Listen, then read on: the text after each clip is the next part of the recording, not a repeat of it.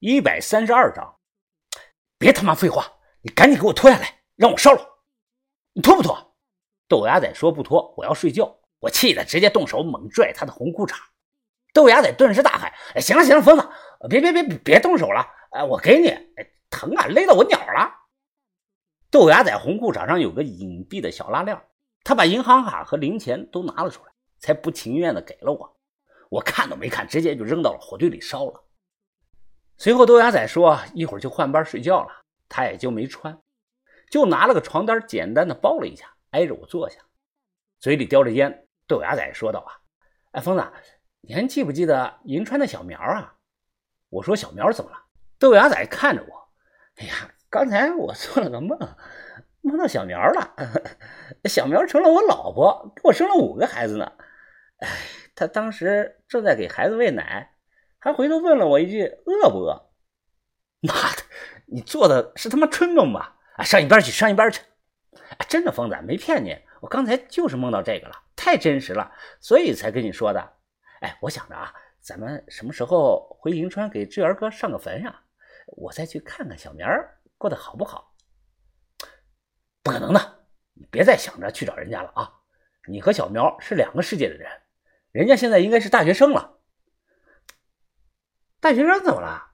大学生就比我厉害啊！我一年能赚好几百万呢。正要开口，突然我听到树上有沙沙的动静声，我猛地站了起来。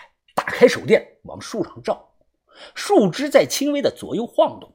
我捡起地上的一块石头，猛地就丢到了树上，树枝马上不晃了。紧接着，我先看到了一双黄彤彤的眼睛，随后又看到了两双、三双、四双，这些黄眼睛盯着我看，一个接着一个在树上冒了出来。我举着手电，慢慢的后退，转身边跑边喊。把头，于哥，快醒醒，有猴子！于哥睡觉，衣服没脱，听到我的喊声，他第一个从篷布包里就钻了出来，紧接着就是把头阿春、小轩。我翻出来猎枪就想压子弹，别着急开枪。把头紧张地注视着大树那里，枪声会引来更多的猴子。我们慢慢后退，这些可能是博人驯养过猴子的后代，他们守着这座古墓。大树上那些诡异的眼睛是越来越多，都多到数不清了。一双双眼睛就像小号的黄灯笼一样挂在了树上。我们跟着把头一步一步慢慢的后退。滋！突然，一只像老鼠一样的叫声打破了深夜的宁静。一大群的野猴子从树上跳了下来，呲牙咧嘴的朝我们就扑了过来。滋滋滋滋滋！这些猴子啊，就像是受了某种刺激，丑陋的脸上牙齿外露，模样是狰狞恐怖，十分的骇人。把头说过，这些猴子当年将七个人咬死分尸了。我大声的喊道：“于哥，保护把头，小心啊！”我举枪便放，啪，一枪打中了冲在最前头的野猴子。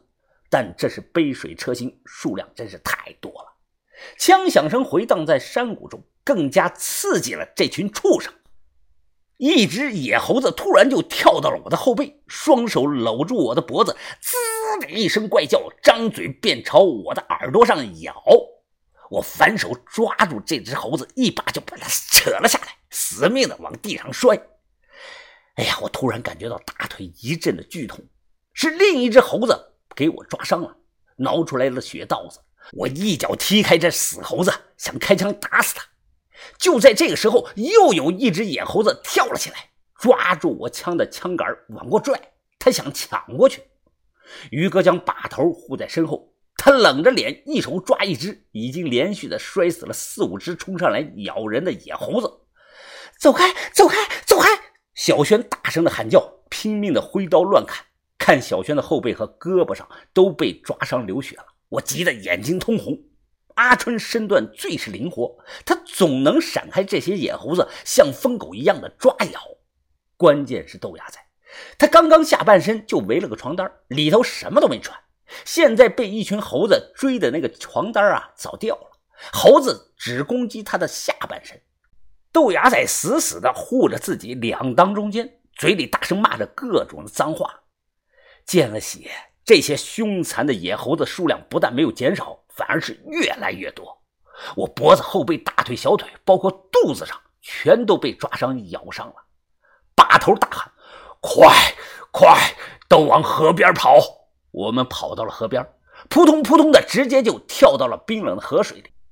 发了疯的猴群追了过来，这些猴子似乎怕水，只是呲牙咧嘴的叫唤。有聪明点的，捡石头朝我们头上砸。随后，越来越多的野猴子扔石头砸我们。豆芽仔一口气憋在水底五分钟没有露头。于哥拼命地护着把头，小轩一个不注意，一块石头砸到了他的眉角处，当场就开裂流血了。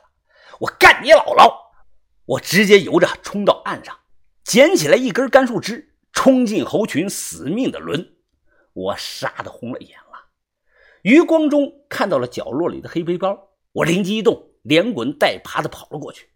拉开背包，摸出雷管，拿了出来，快速的点着后，直接扔进了扑来的猴群中。哐！